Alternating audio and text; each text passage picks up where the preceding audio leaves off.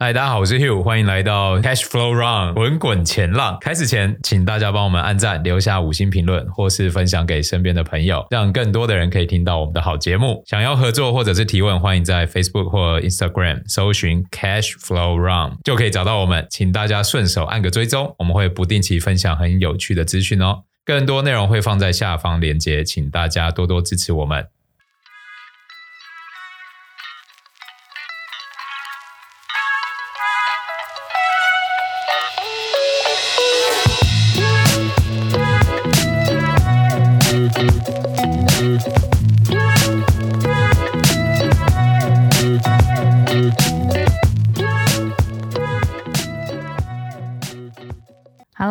好，欢迎收听今天的滚滚前浪。今天我们邀请到的是 Dennis。嗨，我是 Dennis。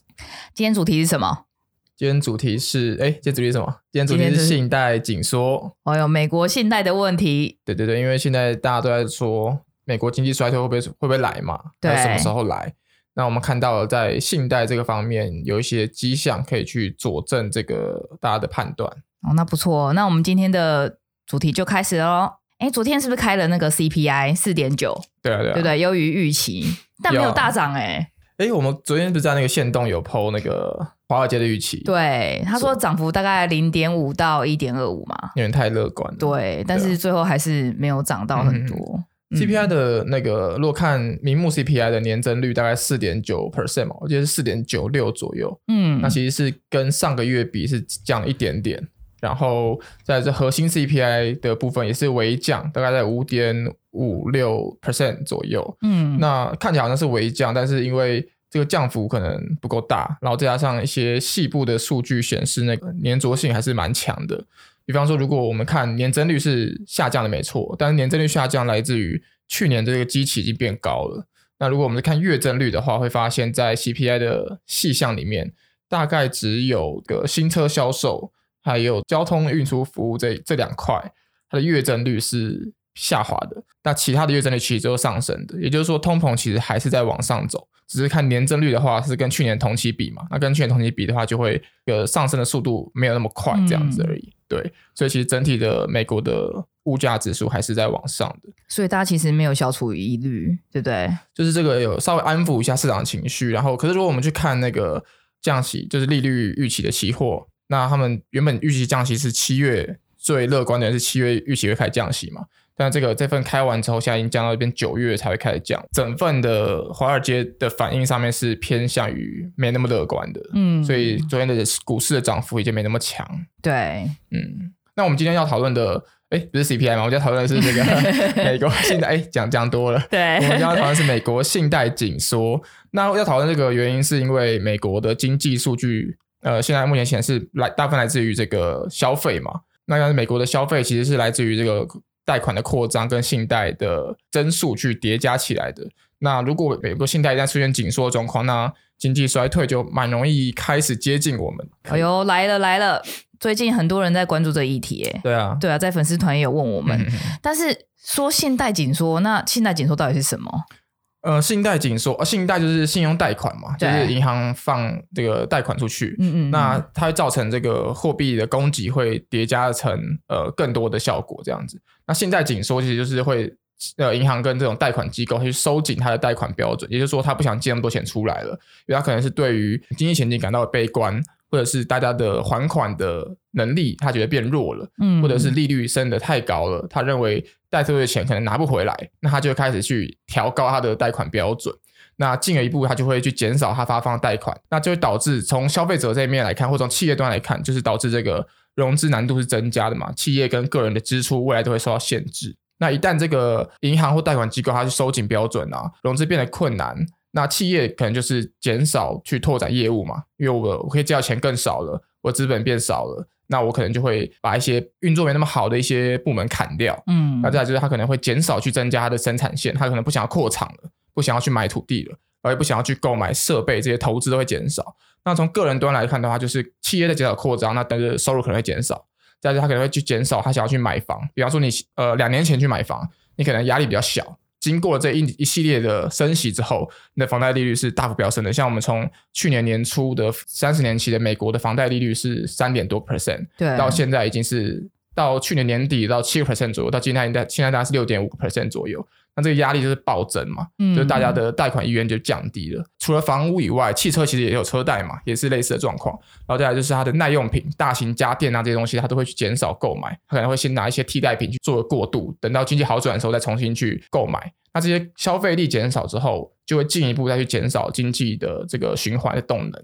那它都会进一步去降低美国经济整体增长。这也是我们第一季去看第一季的这个 GDP 反映出来的一个现象。哦，那以我小白的了解，嗯，所以简单来讲，就是银行现在不给人家轻易贷款了嘛？哎，对对对，对，越来越难借钱，嗯，难度变高。嗯，那不，那这样就等于我们买房买车的时候也不好贷，就借不到钱买东西。嗯，对。对，那这样卖东西人不就很惨吗？对对对，卖东西人就会提前一步去预测到这个状况，他就会先减少他的从上游叫订单啊、叫货的这些动作，哦、然后就会造成整个从下游一直往上这个预期心理的部分造成产能减少这样子。对，这算恶性循环吗？对，这个很有可能会导致恶性循环。如果呃处理的不当的话，就会进入一个恶性循环。然后像过去几次的经济衰退都是也蛮大一部分是来自于信贷紧缩开始的，因为它降低整个经济的动能这样。对，嗯，那我们如果去观察第一季的美国经济数据，在上礼拜开的 GDP 的部分，我们去看细项，其实就可以看到一些信贷紧缩的迹象。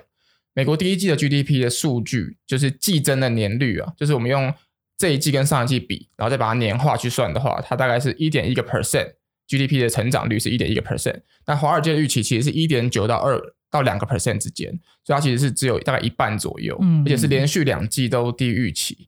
那如果观察 GDP 的细项啊，GDP 我们其实可以看成消费啊跟投资这两块嘛。那第一季的消费数据是很强的，它季增年率有到三点七个 percent，以它在 GDP 里面的占比来看的话，它贡献大概是正的二点四八 percent。但是 GDP 的数据只有一点一 percent，就是因为其实企业端是采取保守做法，就像我们刚刚 Abby 讲到的，就是我看到了，哎，你可能不想买了，那我可能就去减少投资嘛，可能去减少减少从上游调订单这样子。所以经济前景不乐观的情况，让美国企业过去两季它其实是致力于去库存，还有减投资。嗯，其实我们从那个生产者的物价指数，还有消费者物价指数，就是 PPI 跟 CPI 的差异，可以看到，就 PPI 降速其实是比 CPI 快的，在去年的下半年是的状况是这个样子。那我可以看出企业做法就是说，它在减少上下游的订单，所以生产者物价指数是下滑的，它需求是减少的。消费者物价指数它的反应是稍微慢一点，所以它其实是它终端的那个商品的价格是往上涨的。就比方说，像麦当劳，它去年诶、欸，今年初嘛涨价，对，那可是它去年可能就已经开始在减少从生产者叫叫货这个动作了，所以它其实它就利用这个中间的差异，试图去维持它的盈利空间。这也是为什么我们第一季看到美国有些企业的财报是优于预期的，它原因就是来自于它去减少它的成本，呃，调高价格，把这个成本转嫁给消费者，去维持它的盈利空间。所以出来才会是好看的，对，对，就是因为这样出来才会是好看。嗯那因为这样的动作，就是显示出企业投资减少的嘛，尤其在库存的部分，它其实我们看细项的话，它的贡献是负的二点二六 percent。那我们刚刚看到的消费的部分是正二点四八嘛，所以一来一往其实就已经抵消了，所以就变成 GDP 到最后，呃，它的成长率只到了一点一 percent，这是因为企业在做一个保守的策略。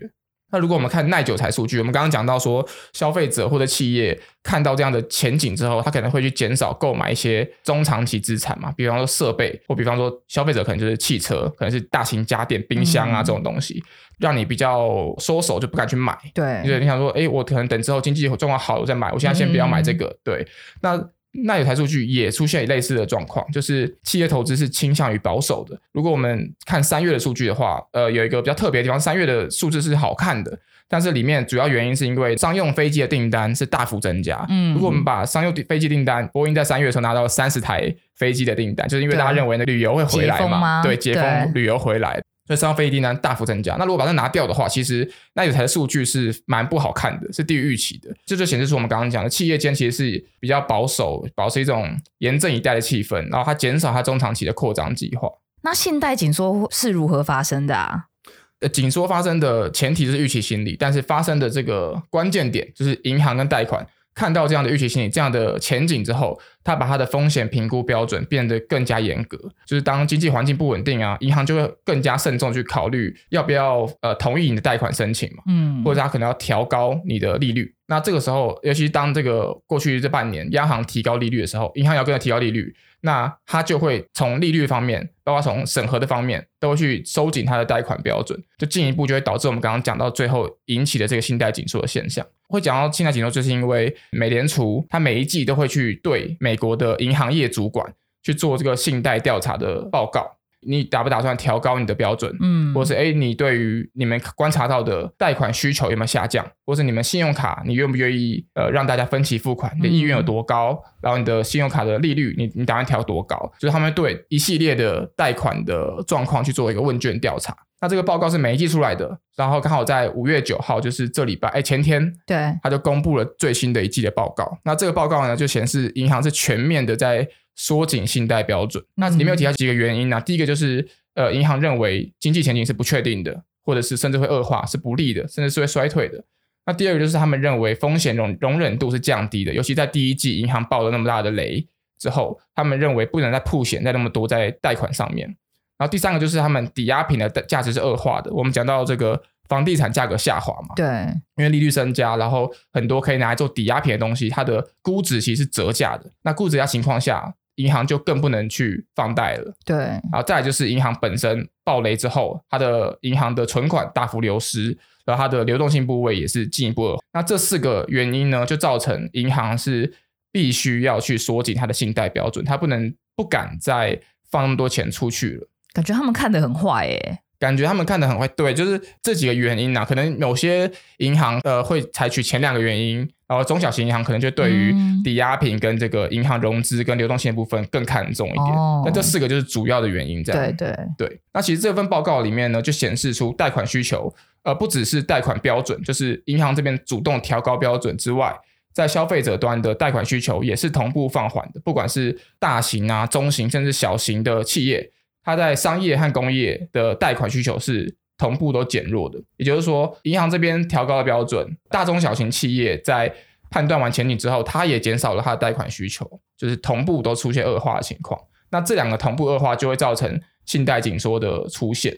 那刚刚我们讲到的是这个投资缩水嘛，包括企业的减少贷款，再来就是呢，消费者这一端，因为我们刚刚讲到美国 GDP 目前是消费在支撑嘛，消费动能可不可能？维持这个第一季的这个动能就很重要，因为如果消连消费动能都不能维持，企业又缩水投资，然后贷款又减少的话，那美国的产能就基本上就是准备要陷入衰退了。所以，我们必须先来看的就是消费动能到底有没有办法维持。嗯，刚刚不是说到就是信贷紧缩。就是不好嘛，对对对，不好跟银行借钱。对，那买东西的人也会变少。没错，没错。对，那这样听起来就很难维持消费动能啦。对，没错。当前的这个消费动能大概有三大项，第一个是超额储蓄，第二个就是刚刚 AB 提到的这个消费信贷缩水的部分，那第三个就是工资增速嘛，你的储蓄，然后你去借钱，跟你拿到的工资，这三个就是你主要的收入来源。嗯，这收入来源就会影响到你之后愿不愿意去消费的这个动能嘛。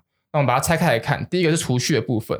所谓的超额储蓄，就是在疫情后有一段时间是封城的，然后再加上那时候是有这个纾困方案，大量的资金流入这个经济实体里面，然后再加上那个美联储印钞票嘛。但是大家又没有一个窗口可以把钱花出去，就把钱都存下来了。这一笔存下来的钱呢，在二零一九就二零二零年的三月开始爆发，一直到二零二一年的七月，储蓄的数字都是蛮高的，对？蛮高的，就是我们如果把疫情爆发以前的平均值算出来。嗯到解封之前这段时间的平均值算出来，你可以看出来这个差距是很大的。嗯，那这这段差距呢，我们如果把它视为是所谓的超额储蓄的话，我们可以看到在二零二一年七月之后，自从纽约跟加州解封，这个这个流量直接变成负的，可以看出来疯狂消费。对，很明确的是把这些储蓄的钱拿出来，赶快疯狂的买，我想想买什么就买什么，就我之前。忍了多久？我现在就要，我现在就要花多久？对对对，落差是非常非常明显的。嗯、一开始当然是展现在这个经济成长上面，但是久了之后，今天到现在，这个超额储蓄其实已经消耗的快差不多了。我们看投资机构 Morgan Stanley 它的预期是预计在年终就会耗尽，年终期就差不多了嘛，下个月就年终了。嗯、对，对，所以超额储蓄的这个隐藏带来的消费动能，其实已经在去年第四季跟今年第一季。展现的很明确了，大家可以看到消费类股是涨了很多很多的。你看麦当劳那些东西，股价都涨翻天了。对啊，对。但是这个已经快要用完了。然后再来就是，呃，消费者对经济前景的预期其实是走低的。我们去看消费者预期，就是也是调查报告的数据，可以看出来大家对经济前景预期走低。然后再进一步就是从呃两个月前开始，美国的储蓄率触底反弹，储蓄率本来是下降的嘛，因为大家都在把超额储蓄拿来消费，嗯，储蓄大大幅缩水，然后消费大幅增加，但是从三个月前储蓄率开始触底反弹了，那这就显示了出来是消费者。看到了经济准备要变不好，他开始想说：“哎、欸，我不能再花了，嗯，我那些储蓄，对，我要留一点了，我不能再奢华下去了。嗯”对对对，就在那个奢华比较里面，你可能要开始选平价的那个，你要选平价那个商品了。对，那这这个储蓄盘撑就会对于未来的消费产生替代效应，所以这是呃储蓄的部分。在消费信贷的部分，我们刚刚就已经提过了嘛，就是信贷紧缩会使将来消费信贷的这个放贷可持续性也会受考验。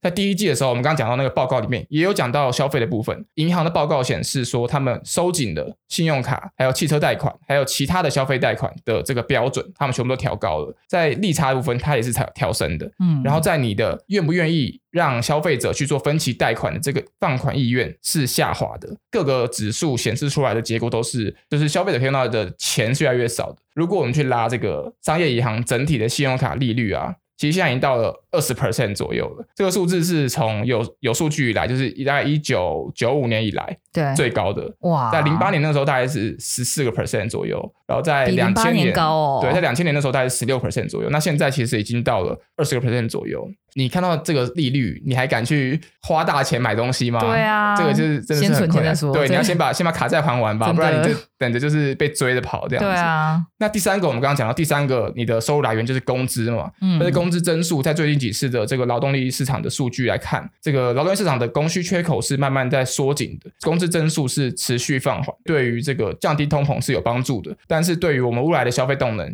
也是一个负面的一个影响的。对。那如果我们在摒除这个消费者实质支出，还有零售销售的经济数据来看的话，我们确实看到消费动能是会慢慢减弱的。所以到这边的话，我们就帮这个信贷紧缩这个部分做一个小小的总结，就是在这个经济环境不稳定的情况下，银行跟贷款机构是会保持谨慎的，他们会调高他们的贷款标准，进一步会影响到未来的消费动能。啊，那这样能怎么办啊？有没有其他方式可以增加消费动能？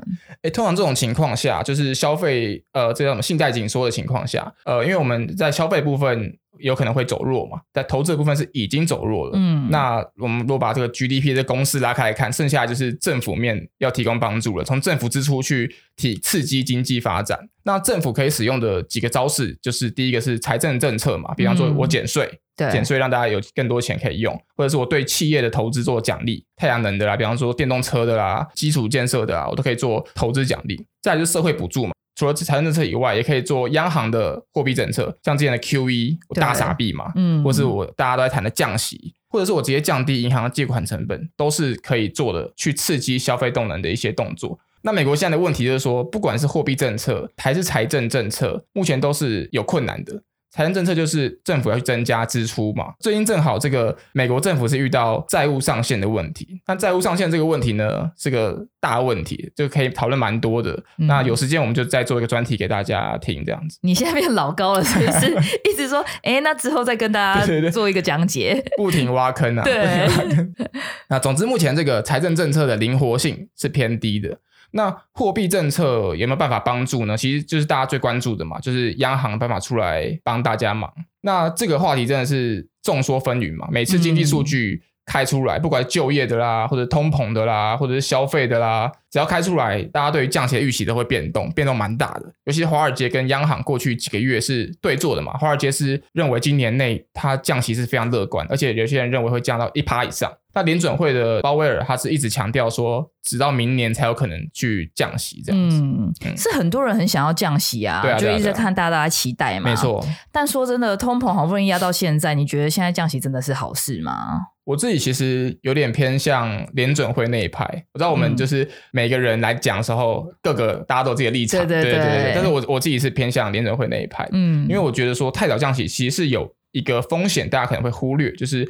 如果太早降息呢，就会造成这个货币突然转向宽松。如果企业他们重拾信心去扩张，也就是投资、增加投资，或者是呃增加雇员啊，增加他们的业务的之前，他这样做之前，货币转向宽松可能会先推动通膨反弹。嗯。那这个情况下就会造成，诶，企业的收入还没有增加，产出还没增加，但是通膨已经上升了，那企业跟民众的成本负担就会升高，那就很有可能进入这个停滞性通膨的一个窘境。就通膨飙升，产出又下降，嗯、然后不知道该怎么救。在一九七零年到一九八零年，这个我们之前录过嘛，这个停滞性通膨的部分。一九七零到一九八零年的时候，美国发生停滞性通膨，它的结果是联准会要在一九八二年升息到二十个 percent 才解决这个问题。哦、对，对那如果你现在联准会说，哎，我先降息看看，结果突然通膨暴增，反弹暴增，然后反而要升息到。当然不会那么多啦，但是反而要升息的更高，比现在更高。比方说，我要升息到六趴，我升息到七趴。对，那这个应该联总会应该无法面对这个状况吧？嗯、这是他这应该是他最不想发生的状况。我觉得这是就是因为这样子，所以他们今年才一直这么保守，就不敢轻易说要降息。对、啊，然后现在已经变成就是说 depend on data，就是看数据怎么样都有可能。他们也不想浪费之前的努力吧？对，没错、啊、没错，就他们已经被说太晚升息了。然后，如果又被说太早降息，那可能就是被看没有嘛。我们之前最近不是有一个新闻调查说，美国人民对于鲍威尔是非常没信心的，对，信心信心程度好像只有很低，不到四十 percent。他是历届来最没信心的联准会主席了。怎么为什么会是他？对对，就是大家对他的做法都是意见太多了。对，然后再来就是连带的，就是对于整个拜登政府的满意度也降得很低。对，所以我想说，他这样就是现在真的是动辄得咎了，所以我不认为他会。真的这么快的降息，它有很多顾虑要考虑。对，那既然这两个刺激经济的方法都有困难，那信贷紧缩紧接而来这个衰退可能就会蛮难避免的。那我们就可以来看一下说，说在经济衰退的情境下，我们资产应该是怎么配置比较好？哎，这个我很关心哎。哦，如果经济真的衰退，我到底要把钱放在哪里？哦，我们可以用回顾历史的方式来看一下，我回顾过去的这个信贷紧缩事件。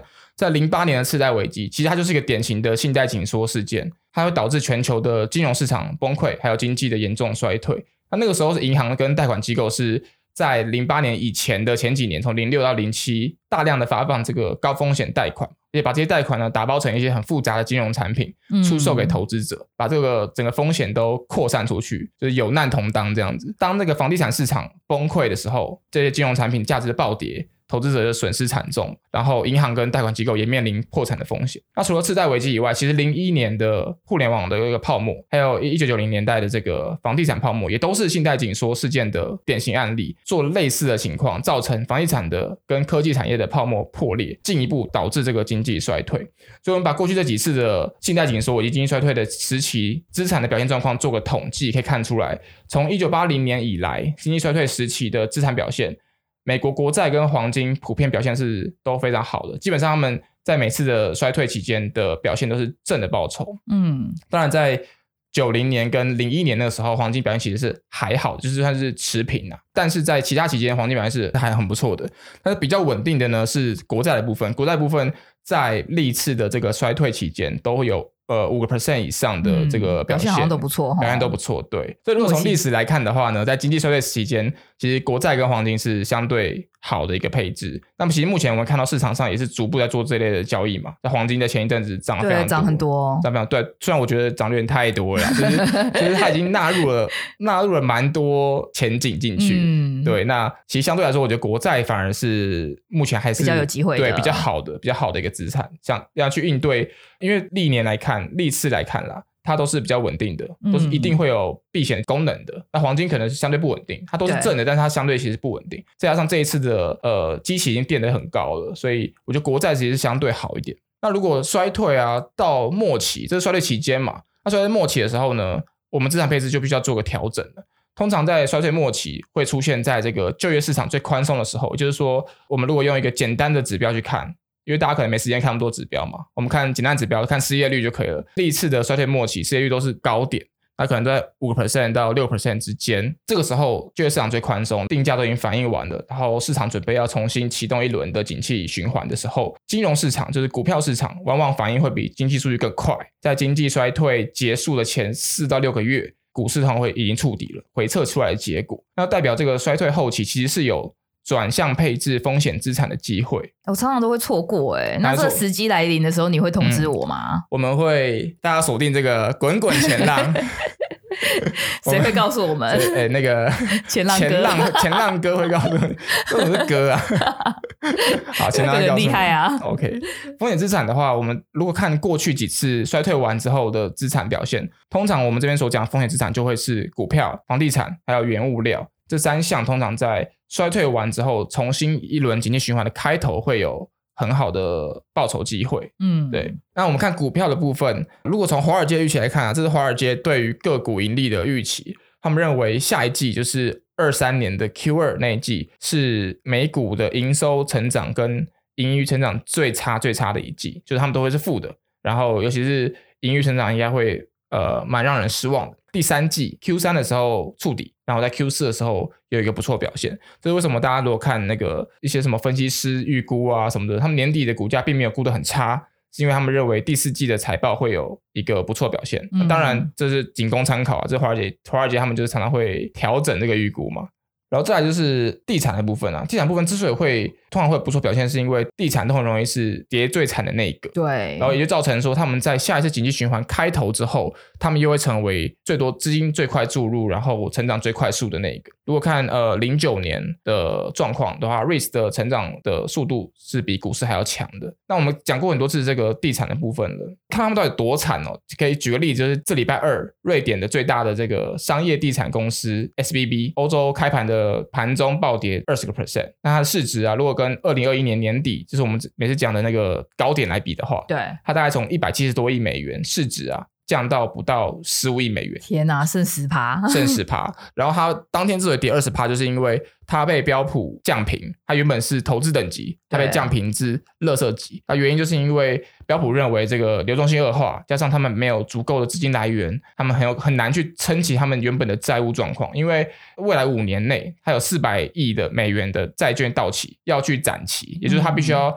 还旧债借新债。对，但现在利率很高。再来就是他并没有那么多钱去还这个债，因为他的债务大部分是浮动利率的，嗯，所以他现在的估值是受到利率影响非常非常大的。这就是呃地产公司、房产公司目前遇到状况，在高速升息的情况下，他们都会遇到这样的状况，贷款状况、可能的违约的状况，还有流动性恶化的部分，会从这三个部分、这四个部分同步去影响到他们的整体表现，那他们就会在这个信贷紧缩的期间表成为表现最差的那一个，反过来讲，他们就会在衰退结束之后成为最有机会的那一个。那这大家可以要抓紧时间呢，纳入这个参考，可能是蛮后面的事情了，但是大家可以先笔记记一下，记起来这样。然后记得关注公文前啊。哎，对对对对对，因为昨因为昨天除了这个，就昨天前天啦，前天除了这个信贷报告之外，其实美国又出了一个报告，是在那个金融稳定报告。那金融稳定报告里面就有一个图是在讲说，这个商业地产的收入相对于它的价格，现在是在历史低点。也就是说，你现在如果去呃当这个商业地产的营运商，嗯，你的回报率是很差的。对，对你现在是是在呃，他们统计应该是从两千年统计到现在吧，嗯，他们的状况是非常非常差的。但是这个情况就会在未来地产的价格下跌之后，你这个相对的收益率就会上升，就像你的呃股息率一样。如果你股息收入不变，嗯，那你的股票越便宜，你的股息率是越高的嘛。对，那未来衰退之后，股息率就可能跟着慢慢慢慢涨高，慢慢涨高。但这是不是就还要再一段？对，就是这还需要一段。就这是我刚刚讲的，就是衰退末期之后，对，大家可以参考的一个一个投资的配置这样子。对，然后刚刚讲到这个金融稳定报告嘛，我们可以来补充一下前十大大家现在市场上最关注的风险，哪有哪十个这样子？嗯，那在二零二二年的秋季，就是他们去年发的这个报告里面，第一个是货币紧缩，就升息；第二个是那个乌俄战争；第三个是流动性。第四个是能源价格，第五个是就是台海的冲突。嗯，那在最新这篇报告里面呢，第一个还是货币紧缩，也就是利率，大家都最担心这个。对，然后第二个就是第一季暴雷这个银行业的压力会不会、嗯、会不会连环爆？然后第三个呢，这个美中紧张局势其实就包含了台湾跟中国的紧张局势，已经上升到第三名了。然后第四个是刚刚讲到的这个商业不动产，第五个才会是这个乌俄战争。乌俄战争现在已经慢慢的被大家对滑落遗忘了，就有有点有点被遗忘感觉。因为最近乌克兰好像开始反攻了嘛。对啊，对啊，对对对，所以大家可能对于这个越来越没那么在乎吗？没那么关注，人都是会麻痹的，你知道吗？对，没那么紧张。然后最后想要补充一点这个美元的看法，我今天真的讲的有点多，有点多。就是呃，大家应该最近常看到一些关于这个美元需求减少啊，或者是去美元化啊，人民币取代美元这些这些呃，这算什么博主或者是新闻？对对对。然后可能大家对于美元会看的比较差一点。那我自己是其实是偏向中立的。那我几个原因就是因为美元的供给，这个 M two 的货币供给它其实是开始减少的。连续四个月的年增率是是负的。那这个情况其实是在从一九应该是从一九七零一九六零年来统计以来没出现过负的状况。嗯，那之所以会负，就是因为在二零二零年那个时候，其实货币供给是不正常的暴增，所以现在就是慢慢回归正常。那如果回正常情况，加上信贷紧缩，加上美联储没有办法去动这个货币政策的话，它会继续下滑。那美元供给就会开始进入减少状况，市场上等于说市场上的美元会变少，会造成说，呃，美元需求虽然大家可能认为会变少，但是美元供给其实相对的也是在变少的，不会说美元就一定会因此而变弱。当我们所谓的去美元化，并不会真的让美元因此而变弱。嗯，然后再来就是说，美元之所以在年初至今的表现没那么好，有一部分是因为英镑跟欧元表现的非常非常强势，他们可以说是货币对排名最前面那几个。对，这样他们就会让美元指数看起来比较不好，因为美元指数是由英镑、欧元、日元这些货币，大概六个货币去组成的美元指数，嗯，让美元指数看起来好像不太好。但其实我们去看美元相对于亚币，就是亚洲的这些货币，它都都都是相对强的。再加上又有机构认为说，亚洲可能会成为全球国家里面最早开始降息的地方，反而不是欧洲，不是美国，反正是亚洲吗？是他们比较需要这个东西，嗯，比较需要做这个动作。对，所以这样一来一往之间，美元其实。它在整个主要货币对里面的排行，应该还是靠前的。它不会是大家认为说走弱。啊，走弱的原因是因为看似走弱，是因为英镑跟欧元太强势了。在过去这三个月里面，英镑欧元太强势了，才会让它看起来变变弱。我们今天谈到这个信贷紧缩嘛，美国升息已经从去年已经升了半年以上了。嗯，对。但是到现在我们才来聊这个信贷紧缩，代表这个升息影响的这个效果其实是正在开始。发酵的，嗯，对，因为前期前期升息升的很快，对，然后又很多，那经济在反应的状况上没那么快，它其实是有点滞后的状况，嗯，所以说升息的这个影响其实正在反应上面，所以我觉得这一点是不能忽略的。所以虽然美元需求的确出现减少的状况，但是供给减少，再加上升息的影响，其实是慢慢的浮现出来的。所以我对于美元的看法是偏向中性，嗯，对啊，因为我们好像上次没有报月报嘛，好像很太少，之前每次不常讲这个资产，我怕大家。想听资产听不到，所以今天补充多一点资产给大家听。的看法，对对对对对对。好，那差不多就这样吧。好，今天要讲的。那这样，今天大家有没有对信贷紧缩这个名词有比较多的了解呢？如果喜欢我们的内容，不要忘记订阅、按赞、分享起来。我们有更多资讯放在 IG 跟 FB 哦，记得搜寻 Cash Flow Run 滚滚前浪，也不要忘记点赞哦。我们都会把 Podcast 讨论这些内容放在 IG。真的要进来看一下，对啊，对啊，我们资讯都在 IG 里面。对，我们听众比这个暗赞的人多，这点 不大对啊。对，我们要谢谢，呃，我有个朋友会算命，哎，对对对，对，帮我们吸引了很多听众，欢迎新朋友加入，对，一起滚这个滚滚前浪，没错没错。我们下一集来做 Q&A 好了，好不好？什么什么样的 Q&A？因为我看讯息都会有人问一些问题啊，就是一些什么啊升息啊降息啊，或者是。一些金融的问题，嗯、对啊，如果你们有疑问啊，欢迎私讯我们，嗯、真的，对对对，我们可以把这些问题统整起来，然后简单的整理一下，然后帮回答你们的这些呃金融的问题。有没有金融外的问题啊？像泡泡几岁啊？滚滚是不是单身啊？这种 也可以，好不好？可以，可以 对，我们到时候做一个整理，再统一一起回答哦。OK，好，那就谢谢大家啦，谢谢拜拜，拜拜。